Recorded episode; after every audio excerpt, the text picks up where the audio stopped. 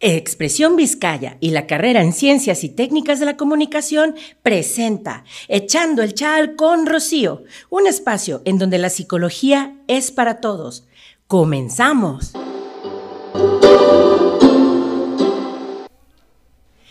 Bienvenidos a Expresión Vizcaya, a una emisión más de Echando el Chal con Rocío. Pues el día de hoy, ahora sí que muchas gracias eh, por estar aquí, por sintonizarnos. El día de hoy tengo una súper invitadísima eh, para este tema, porque por supuesto considero que es un tema de vital importancia para todos independientemente de que no lo vayamos a hacer ahora o en futuros años, creo que es información, como dicen por ahí, que si no cura, te ayuda. Entonces, pues vayan por su notita, vayan por una libreta o pongan ahí el video, graben una nota de voz porque definitivamente el día de hoy vamos a sacarle jugo a nuestra invitadísima. Y bueno, antes de, cederle la palabra y que sepan de quién estoy hablando, les voy a comentar un poquito el por qué es que nuestra invitada el día de hoy nos está engalonando. Ella es Edith Contreras Guzmán.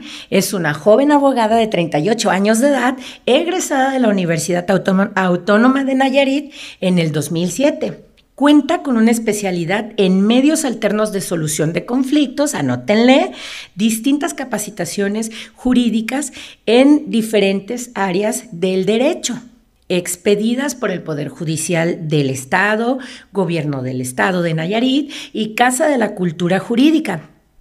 Además, cuenta con 10 años de experiencia como litigante en asuntos civiles, familiares, laborales, mercantiles, penales y amparos. Sin más preámbulo, les presento a mi queridísima Edith. Hola Edith, ¿cómo estás?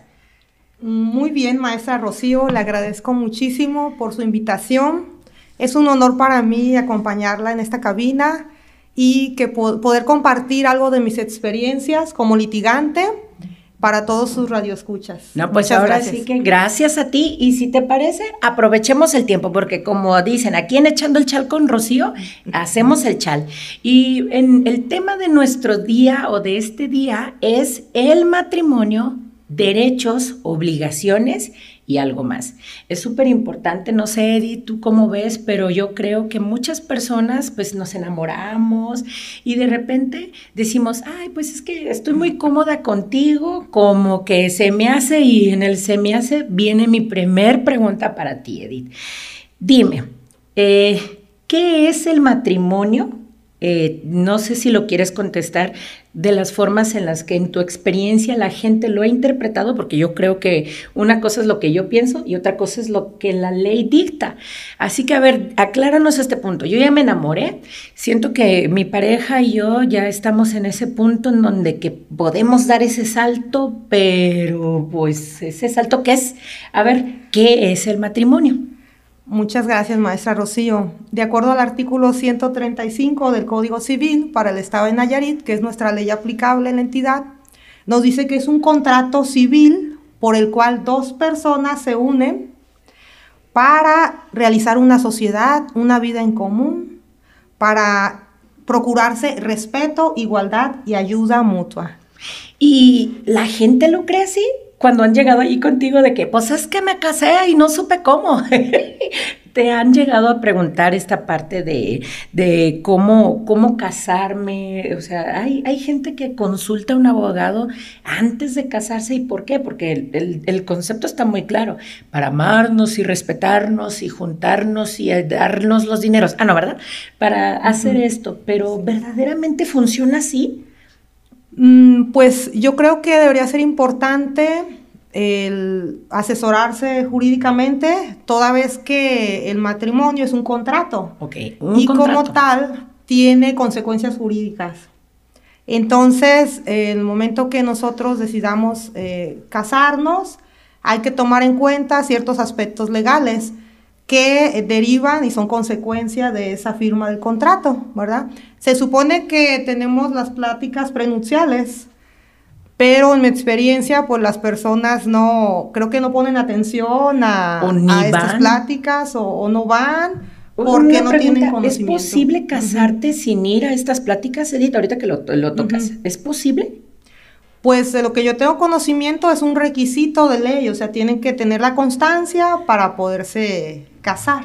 O sea, no es que yo llegué nada más porque ya me puse la guarapeta de la vida y sentí que eres el amor de mi vida y vámonos a Las Vegas. o sea, no funciona así. Lo ideal, según la ley, es que los, los participantes, está bien decir, las, como los contrayentes. O contrayentes. ok, los contrayentes, los cónyuges, o sea, sí, la pareja, porque están convencidos de que quieren formar una vida juntos, pues adquieren los requisitos que por ley no sugieren. ¿Qué pasa con un matrimonio o qué pasa cuando de repente, pues dijeras tú, pues sí, fui a las pláticas y estaba pensando en el vestido, si iba a caber o no, o en a dónde nos vamos a ir a vivir y lo, lo pasé por alto? ¿Qué sucede con los matrimonios cuando pasan por alto, como dices, estas pláticas? ¿Qué de importante o qué de influyente es? Pues es que en las pláticas, por ejemplo, te hablan de los regímenes, regímenes patrimoniales que al momento de casarse va a decidir la pareja cuál de los dos, por ejemplo, la que, lo que es sociedad conyugal y bienes separados. Ah. Entonces, las personas normalmente por costumbre eh, deciden sociedad conyugal sin conocer las consecuencias jurídicas que esta decisión pudiera tener para ellos. ¿Qué es sociedad conyugal? Aclárame ese punto porque digo, ¿cómo es eso? Pues sociedad conyugal es lo que conocemos comúnmente como bienes mancomunados. Ah, o sea, lo tuyo es mío y lo mío es mío. No, no es cierto, lo tuyo es mío y lo mío es tuyo. Sí, así es.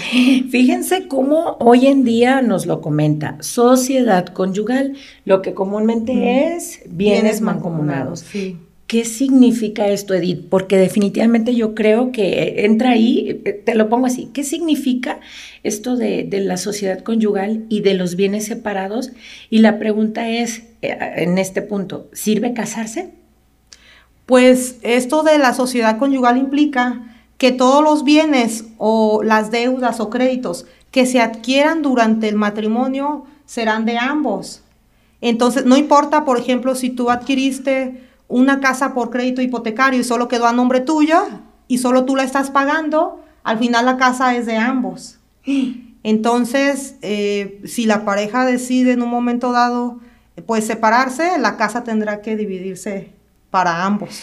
Y, y, si no, nomás hay casas, si hay perros, perdón la expresión, y en ese punto hijos, negocios, coches, bicicleta, motos, ¿qué sucede con todos los bienes?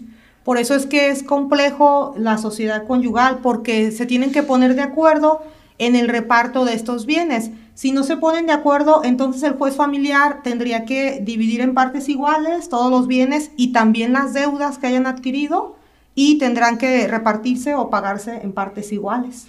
no sé ustedes, queridos chalecitos, pero me anda agradando este rollo de las deudas. Ah, no, es decir, eh, qué importante es que verdaderamente se deje muy claro lo que, lo que comentas. Algo que yo en, consulta, aunque no lo creas, uh yo creo que a las dos nos ha pasado, que muchas veces las personas llegan con una idea. En mi caso, llegan con el problema de pareja. Quiero creer que en tu caso ya llegan con el del el derivado del problema de pareja, ¿no? La cosa aquí es, ¿qué, ¿qué sucede cuando la persona está inquieta y dice, oye, ¿sabes qué? Es que yo heredé la casa. O sea, mi casa o la casa en donde vivimos es una herencia. Entra en, en, la sociedad conyugal este bien, es decir, me tengo que preocupar en darle la mitad de mi casa a mi marido. En este caso, el Código Civil del Estado de Nayarit establece que las donaciones, las herencias, eh, las, algunos premios por apuestas, eso no entran en automático dentro de la sociedad conyugal, solamente que la pareja decida introducirlo a la sociedad conyugal y tiene que ser un procedimiento ante eh, el oficial de registro civil o notario público. Que sería en el momento mismo de casarnos, o sea, o eso puede ser un trámite aparte. Puede ser un trámite aparte, eh, ¿verdad? Pero si no se hace ese trámite, no entra en la sociedad eh, lo que es la herencia, no entra. Solamente sería del cónyuge heredero. Como dicen, si quiero repartirte de mi pastel, yo lo decidiré y haré lo propio. Mientras tanto, discúlpame mucho, pero este pastel ya estaba repartido antes y no nos toca. Eh, otra pregunta, Edith, porque eh, va dentro de esto y, y disculpa que te abuse, pero yo necesito saberlo. ¿Qué sucede cuando ya, pues sí, no tenemos nada, perdón la expresión, no quiero como vulnerar una situación o poner un contexto eh, muy caótico, pero digamos los dos venimos saliendo recién de la universidad, no tenemos pues bienes, apenas estamos siendo empleados, en sí nos prestaron una casa, vaya, eh, compramos con lo que nos salió de la Navidad de la familia y pues ya nos juntamos. En este punto, que empezamos a crecer económicamente juntos, pero uno de los dos, por el, bien familiar, decide que el otro sea el que se desarrolle más. Esto lo quiero mencionar porque aunque ustedes no lo crean, a veces en el plano, no sé tú ahorita en tu experiencia, en qué circunstancia ves más esto. Si solo sucede más hacia las mujeres, es decir, la mujer suele renunciar al proyecto de vida profesional o económico y eh, apoyan a que el, el marido lo haga. Y entonces el marido crece y vienen los dineros en abundancia, porque no, negocios y demás pero todo empieza a comprarse con el nombre del Señor con el nombre del, del, marido. Cabe mencionar que no siempre sucede así, también puede ser que el marido decida quedarse en casa y sea la mujer la que provee. Solo mencioné el primer caso porque es lo que comúnmente este, he podido observar en consulta. Ante esto, ¿Qué sucede cuando pues fue mi marido el que salió a ganar el dinero y él es el que pues ahorita podríamos decir provee y es el exitoso? ¿Qué sucede con la pareja en, el, en la cuestión derechos de los dineros y los bienes? Así es, maestra. Esta situación es muy común porque pues deriva de un patriarcado que históricamente se ha visto al hombre como proveedor y a la mujer como eh, la encargada de la crianza de los niños y demás labores domésticas. Entonces, esta situación genera que al final del matrimonio eh, hay una desigualdad económica y la mujer, un empobrecimiento en la mujer y enriquecimiento en el varón. Entonces, inclusive la Suprema Corte de Justicia se ha pronunciado al respecto para tratar de compensar esta desigualdad social entre ambos cónyuges. Entonces, pueden venir, eh, la mujer podría reclamar en dado momento una pensión alimenticia para ella, tratándose de una mujer que no trabajó durante el matrimonio, que no tiene bienes, que eh, no tiene cómo salir adelante, tiene una necesidad económica y como se dedicó al hogar, pues eh, no pudo superarse, eh, tampoco pudo estudiar. Entonces, lo que se puede hacer es demandarle una pensión al cónyuge para que eh, le dé alimentos, para que ella pueda salir adelante. Oye, ¿y si se casaron con bienes mancomunados y la riqueza se hizo, perdón, el rollo riqueza? Porque claro que yo los veo triunfadores, aquí todo el mundo rico, hombre. La cosa es de que pues hice mi dinero, pero lo hice contigo. Y pues X, ahorita vemos eso del, del juímonos, cada quien por su lado, pero la cosa es que lo que yo hice estando a tu lado también es tuyo. O sea, sí debería pertenecerle también a la pareja por el hecho de habernos casado con bienes mancomunados. Eh, claro que sí, porque la mujer en el momento que se dedica a criar a los hijos y le apoya al hombre, el hombre sale a trabajar, el hombre está cotizando, entonces él se realiza profesionalmente y la mujer mientras está en casa colaborando al hogar y por ello, eh, y si están casados por sociedad conyugal, le corresponde la mitad de todos los bienes que se hayan realizado, aunque esté a nombre del varón, si hay una sociedad conyugal, la mitad es de ella. Ay, qué alivio. Qué alivio. Bueno, entonces espero que hayan aprovechado esto porque la idea es, ahorita acabamos de hablar lo que es la sociedad conyugal, es decir, el matrimonio legalmente, lo decías, para hacer una pequeña retroalimentación, es un contrato de dos personas que se supone que conscientemente lo aceptaron, ¿verdad? Es decir, no me llevaron con punta de pistola a firmar el acta, ¿verdad? Así es. ¿Sí ha pasado? Pues sí pasa, lamentablemente en tiempos anteriores eh, de la historia sí veíamos que los matrimonios, la mayor parte de los matrimonios eran arreglados entre las familias. Ahorita pues sí lo vemos en la sierra y en otros lugares donde todavía eh, se negocia una, un matrimonio de tu hija por a cambio de una cabeza de ganado, entonces, lamentablemente, pues todavía se dan estas situaciones. Pero no aquí en Tepic. No tanto en la ciudad. bueno, bueno, eh, definitivamente, digo, al final, pues eh, dicen que a donde fueres a hacer lo que vieres, ¿no? Total, si nos tocó estar en aquella región, pues nos apegamos a los usos y costumbres. Pero entonces, bueno, eh, es un contrato que ambas partes aceptamos, cabales, y en la decisión de sociedad conyugal o bienes separados es algo inamovible, ¿verdad? Una vez que lo firmamos ese día del matrimonio, ahí quedó. No se puede cambiar o se puede cambiar. Sí se puede ah, cambiar. Eso no lo sabía, ¿verdad? ¿Cuándo? Eh, puede ser por mutuo acuerdo o puede ser porque uno de los cónyuges eh, esté realizando negligencia eh, contra esos bienes. Por ejemplo, si es un cónyuge que tenga problemas de adicción al juego, y que empiece a vender los, los bienes que tanto trabajo le han costado a, ambos. Así es. Entonces, pueden solicitar ante el juez familiar el cambio de régimen a bienes separados. Y en ese punto, dividir los bienes.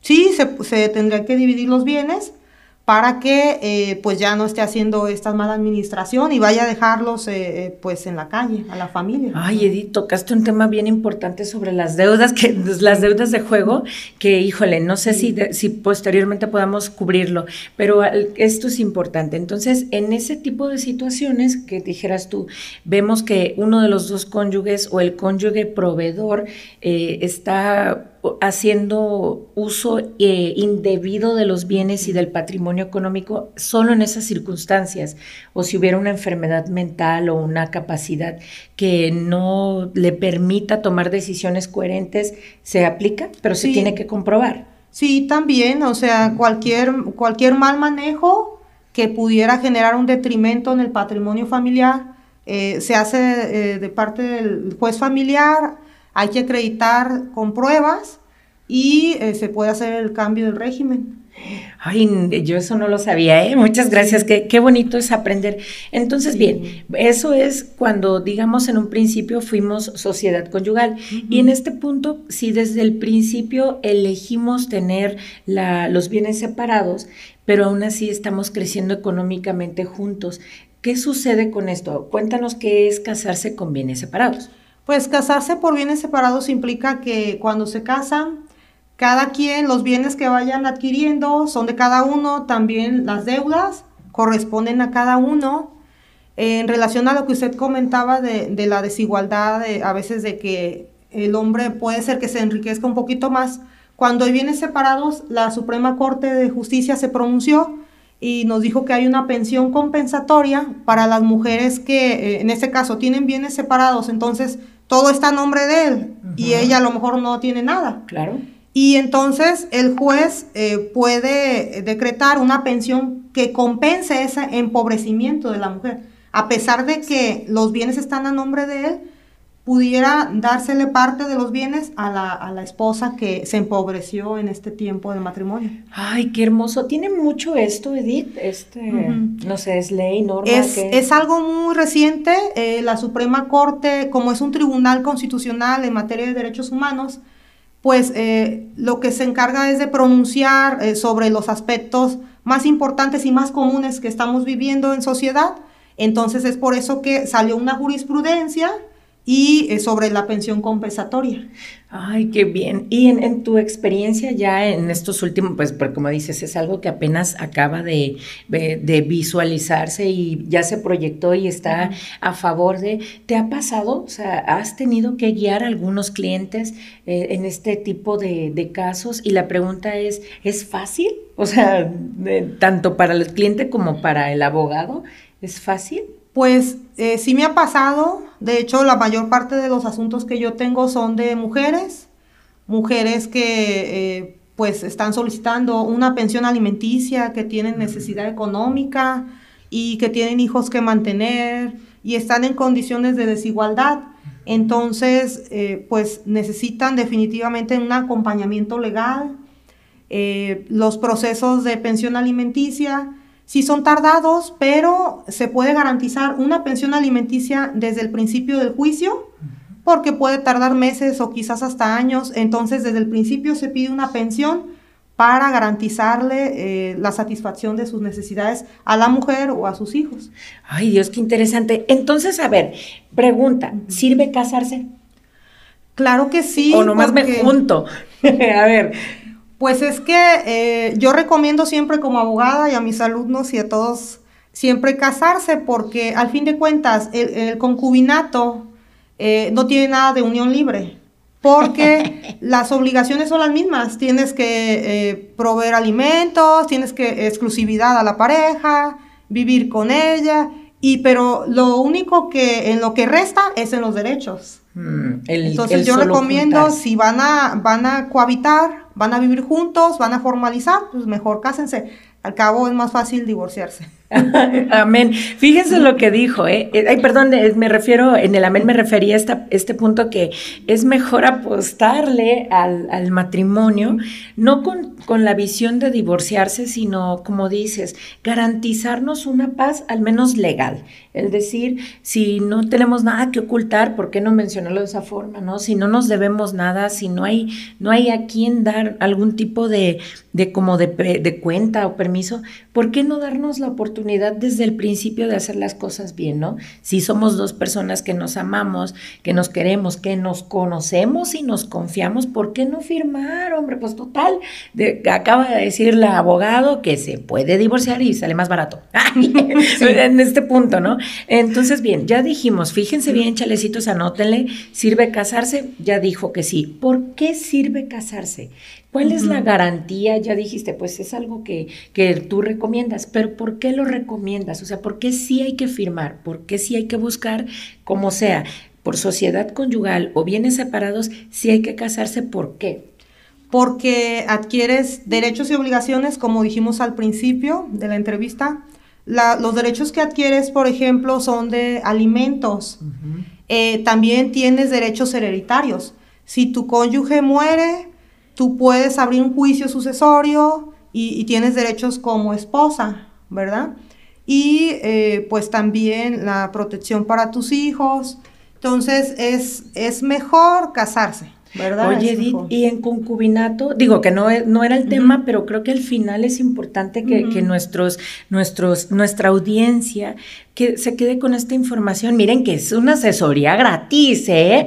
No, no, es no es una asesoría, sino que precisamente la intención del podcast del día de hoy es que las personas que tienen una relación seria o que ya tienen pues cierto tiempo con, con, su relación y están listos para dar ese paso, ¿cuál es el paso? Unirse o en su defecto, que sería lo ideal, casarse. La cosa es que no lo hagan desde la ignorancia, porque a veces duele, duele económicamente. Eh, yo confieso que en más de alguna ocasión, por esta, eh, esta falta de información, eh, pues uno sí se queda con deudas que no adquiriste por ti mismo, que fueron en esa relación y que al final, claro que te deja no solamente en el plano emocional una herida, sino que también en el bolsillo, ¿no? Legal, moral bancariamente, o sea, es algo bien interesante. En esta cuestión, en el concubinato, que es juntarse nada más, si fallece la pareja, ¿puede obtener algún derecho la concubina o con todo respeto a Dios va y se la quedan los familiares y es de como quieras? Eh, sí, sí tiene derechos sucesorios, nada más hay que acreditar el concubinato con un acta, con un certificado de concubinato. Ese lo pueden obtener eh, a través de la presidencia municipal. Ah. O si en caso de que esté vivo todavía el concubinario, pues en la presidencia. Si ya murió, tiene que ser ante notario público con dos testigos. De que, pues, lastimosamente falleció, pero yo era la que estaba. Yo, fui. ok, perfecto. Um, qué interesante. No, no, estos temas son tan, tan importantes. Yo te pregunto, eh, ¿crees que este tipo de información debería ser algo que esté al acceso de todas las personas, es decir, que no necesariamente tengamos que acudir con un abogado, no porque esté mal, de hecho me parece muy bien, pero la cosa es evitar llegar a un juicio, porque estamos hablando que todo esto que me mencionas es un proceso legal, ¿verdad? O sea, no nomás es, ya vine a pedir, o sea, es un juicio, ¿no? Sí, definitivamente coincido con usted de que hace falta más cultura jurídica y más espacios como este para que las personas estuvieran mejor informadas y más porque los procesos legales son complejos, requieren acompañamiento de un especialista. En este caso de que estamos hablando matrimonio, eh, pues divorcios, pensión, pues es un especialista en derecho familiar. Entonces, sí es importante promover la cultura jurídica. Y, evitamos, evitaríamos muchísimos problemas y dinero ahorraríamos. Oye, problemas, heridas emocionales, porque al final, pues no sé, de todos los casos que tú atiendas, cuáles son los que se van los dos contentos y cuáles se van todavía aventándose la cazuela y la plancha, ¿no? Porque este, quiero creer que todos estos procesos, pues son complicados por la falta de información, ¿no? Y pues si hubiera esto, bueno, eh, gracias a Dios hoy ya lo hay, o sea, aquí tenemos a Edith y la estamos explotando pero es importante que si de verdad se va a dar este paso, que sí se busque la asesoría, ¿no? Total, eh, e incluso he escuchado, Edith, a ver, no es, es, algo como acá, los mentados convenios, sí son convenios, contratos prenupciales, algo así, ¿eso qué es? Porque digo, es dentro del me voy a casar, pero con una condición. ¿Hay condiciones? ¿Esto es válido? ¿Cuándo se hace? ¿Por qué? sí, sí se pueden hacer contratos prenupciales, ¿verdad? Para definir cuestiones sobre los bienes, ¿verdad? Eh, pero sí, hace falta más cultura jurídica. No es muy común este tipo de contratos así, porque las personas en realidad no, eh, no conocen la implicación del matrimonio en los aspectos legales. Solamente piensan quizás que es pues vivir en pareja, apoyarse, pero no, no saben de aspectos legales o consecuencias o qué tan complejo podría ser eh, la distribución de los bienes en dado momento, ¿ah? organizarse con eso. Más ni idea tienen, en realidad. Sinceramente, pues para eso estás aquí hoy, así que a ver, cuéntame. Entonces, según tu experiencia, ¿cuáles son los motivos? Me has dicho, ¿cuáles? bueno, sí, como por qué las personas deciden casarse eh, de un régimen, si está bien decir régimen o de régimen matrimonial. ¿Por, qué, ¿Por qué unos eligen más uno que de otro? En tu experiencia, ¿cuáles son los que más has, has visto? ¿Con sociedad conyugal o separados? Pues es que eh, la costumbre siempre había sido la sociedad conyugal.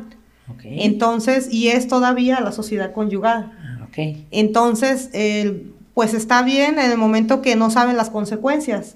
De, el problema es cuando, si deciden separarse, ahí es cuando viene lo más complicado.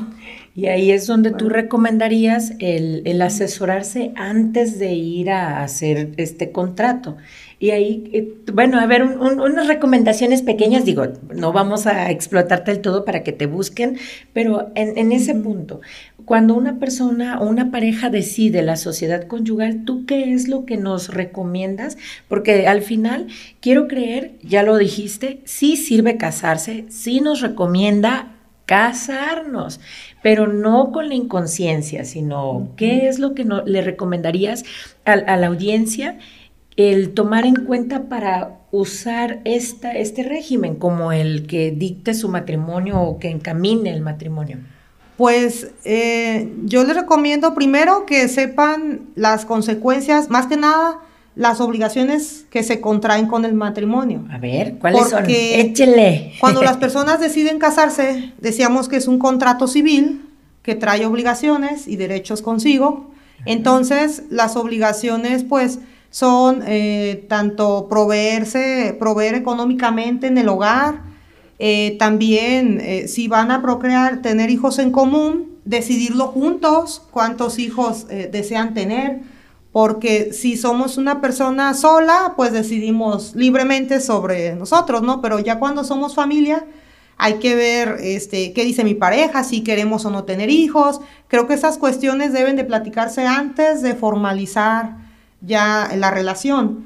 Y también lo más importante, platicar los aspectos económicos, cómo va a ser la, administración del hogar, eh, si a mi pareja le gusta ahorrar o no, eh, o si le gusta endeudarse. Esos son aspectos que no es común que platiquen antes de casarse. Ay, es que la verdad era lo que decía, ¿no? Pues es que yo te quiero, me gustas, nos hallamos, ámonos.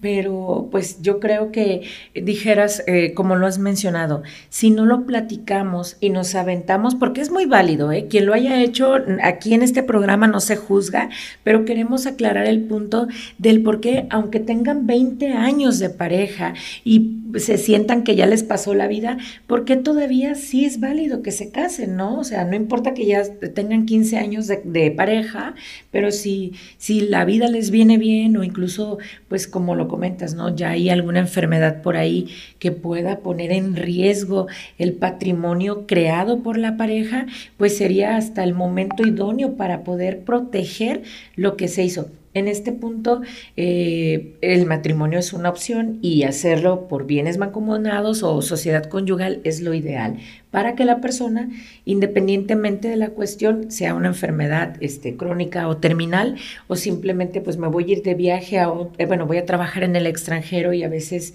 pues ya no se sabe qué, qué sucede con las personas, este, poder que quede la familia, ¿no? O sea, la pareja, los hijos, protegidos. O sea, por eso sí conviene hablar de todo esto. Bueno, mire, es importante resaltar que la sociedad conyugal, eh, o sea, los bienes que entran en la sociedad conyugal son únicamente a partir de que nos casamos, eh, son los bienes que entran. Por ejemplo, si tú viviste en concubinato 15 años y en esos 15 años hicieron bienes, los bienes son de cada quien, a nombre de quien estén.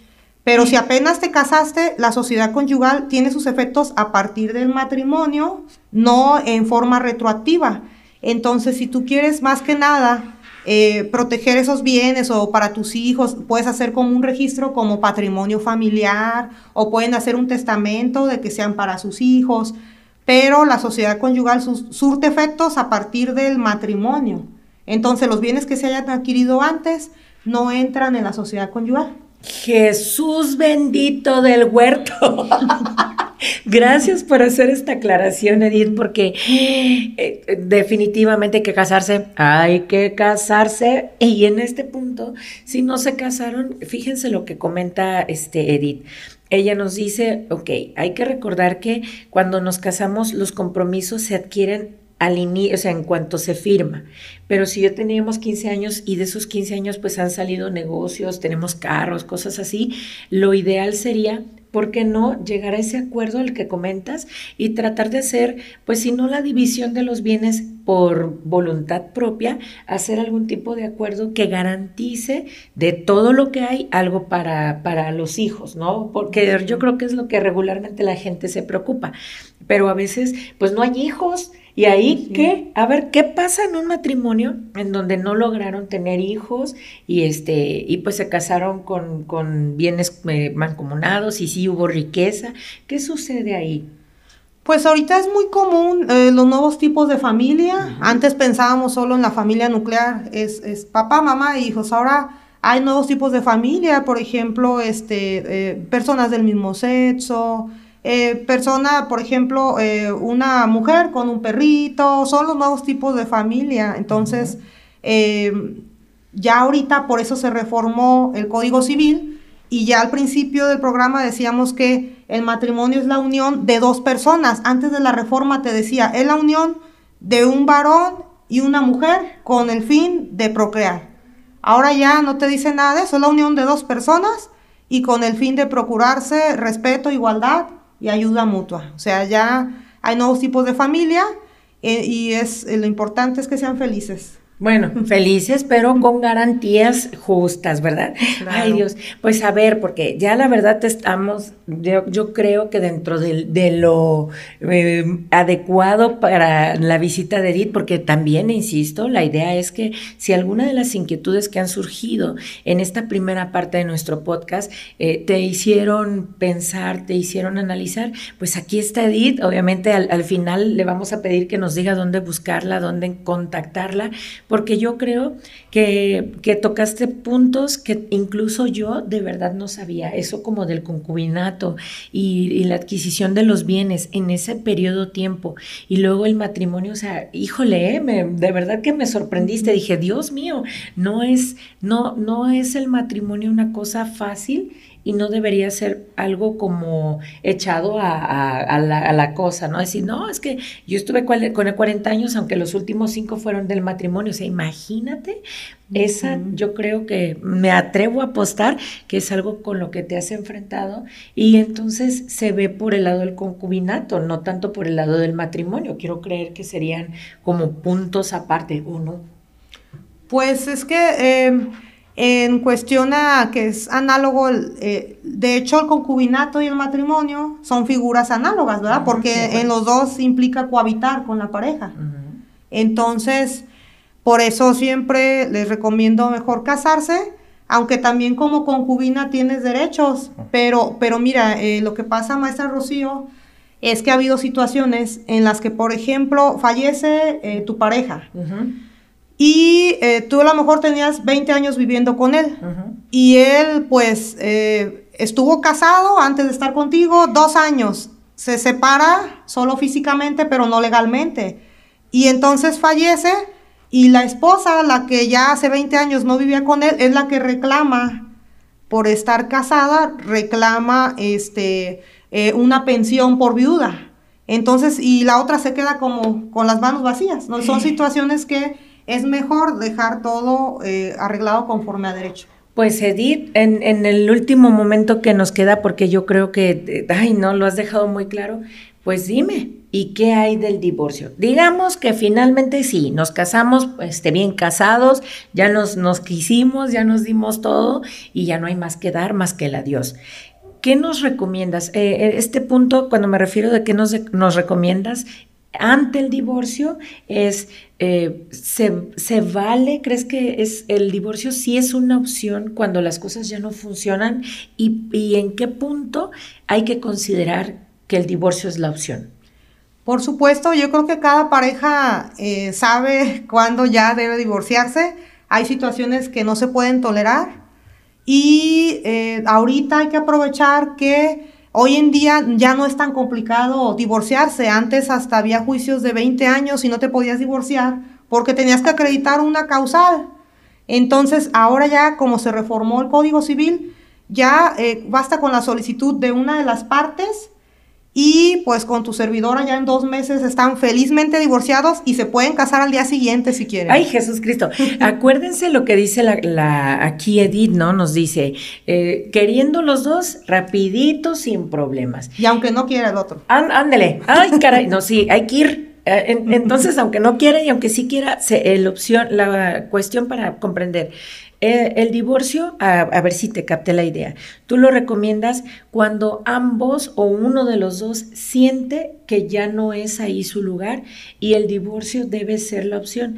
Precisamente me voy a, voy a hacer la retro de lo que dijiste, que no basta, señores, señoras, no basta solo separarse de su antigua pareja. Si fue un matrimonio, fíjense lo que dijo, yo creo que ahí está el punto clave del para qué si hay que divorciarnos con papelito, bien asesorados de un abogado como Edith y hacer el trámite ante las, las autoridades correspondientes, porque al final eh, aunque los últimos 40, 20, 10 años de esta persona, fallecida o no, eh, los vivió contigo, no hubo ese compromiso, verdaderamente no hubo ese, ¿por qué no? Ese lugar legal y es ahí donde está esta implicación, ¿verdad? Entonces, vamos, el divorcio, al igual que matrimonio, convienen en el momento exacto. ¿Es así? Así es, ¿verdad? Siempre hay que tomar decisiones pero no solo en, la, en cuanto a tu vida diaria que digas, bueno, ya tengo, porque llegan a mi despacho muchas personas que dicen, es que yo tengo 20 años separada, ya estamos divorciados. No, tienes que hacer un trámite ante el juez familiar. Escuchen y presten atención. Y por último, Edith, porque no es por nada, pero el tiempo se fue volando, me quedé impactada y cómo no hacerlo es un tema súper importante y si es necesario hacemos una segunda parte, pero dime, entonces, me divorcio y qué con las pensiones. ¿En el divorcio ya va la pensión o cómo está este asunto? A ver. Si la pareja procrearon hijos en común, pues hay que, el juez familiar determinará la pensión para los hijos o bien lo pueden hacer mediante un convenio. Y en el caso de la mujer o el varón que no tenga capacidad o los medios necesarios para salir adelante, entonces también podría solicitar una pensión alimenticia. Jesús bendito, se hace que como quien dice me divorcio, pero fíjate que pues el que se fue a trabajar fuiste tú y yo me quedé a cuidarte, a cuidarnos, este, y pues no tengo nada, entonces con todo respeto, dale. O sea, ¿es así? Sí, claro, este, la mujer puede pedir una pensión alimenticia y la pensión se va a determinar en un porcentaje si tiene un salario vía nómina o también eh, se puede determinar mediante un convenio que hagan las partes, una cantidad fija. Por decir, mil a la semana es un supuesto. ¿Y tú qué le recomiendas a nuestra audiencia para, para ahora sí cerrar nuestro podcast el día de hoy? Que convengan antes de llegar a un juicio o el juicio de todos modos se da y al final el convenio es como por sana paz. A ver, cuéntame, ¿cómo es esto del convenio? No, no, eh, lo, Yo definitivamente siempre a todos mis clientes les recomiendo los convenios. La comunicación es lo más importante. Se ahorran dinero, tiempo, desgaste emocional y eh, lo más importante que lo que hacen lo que a sus necesidades eh, tengan cada parte. En el convenio se expresan las necesidades cosa que el juez no conoce tus necesidades. Oh, por lo tanto, es mejor flexionarnos y comprender que alguna vez nos, nos quisimos y que por ese amor que hubo y por las criaturas que hay, buscar siempre eh, la mediación y, y buscar que se evite el conflicto. ¿Es correcto? Sí, definitivamente les recomiendo eh, la comunicación de ser posible porque hay situaciones en las que sí no hay cabida para una conciliación pero siempre hay que cuidar la relación familiar y más si procrearon hijos en común. Ay, Dios, sí vamos a tener. Edith, te comprometo por una segunda parte.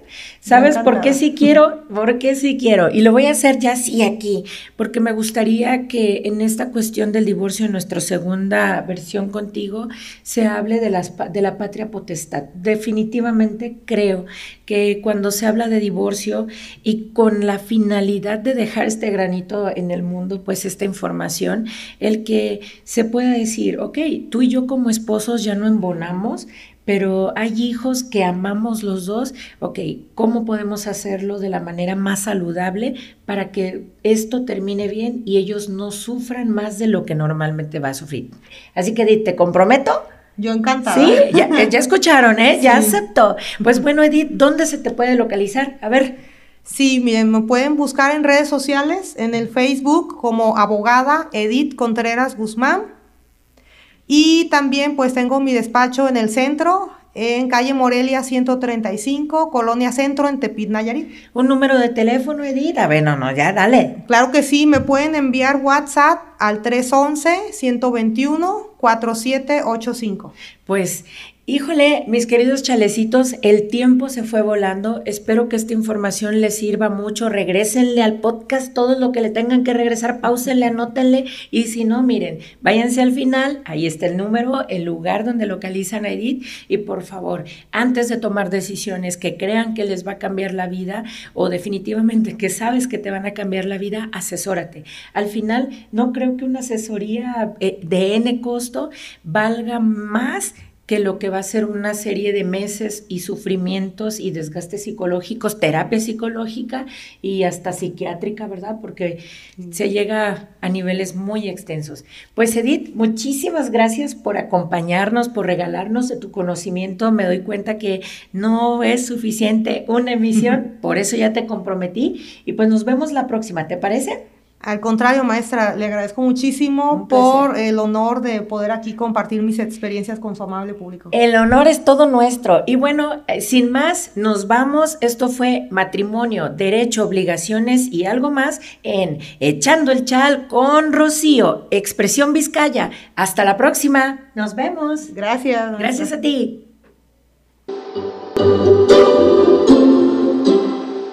Expresión Vizcaya te agradece por escucharnos. Síguenos en la próxima emisión de Echando el Chal con Rocío.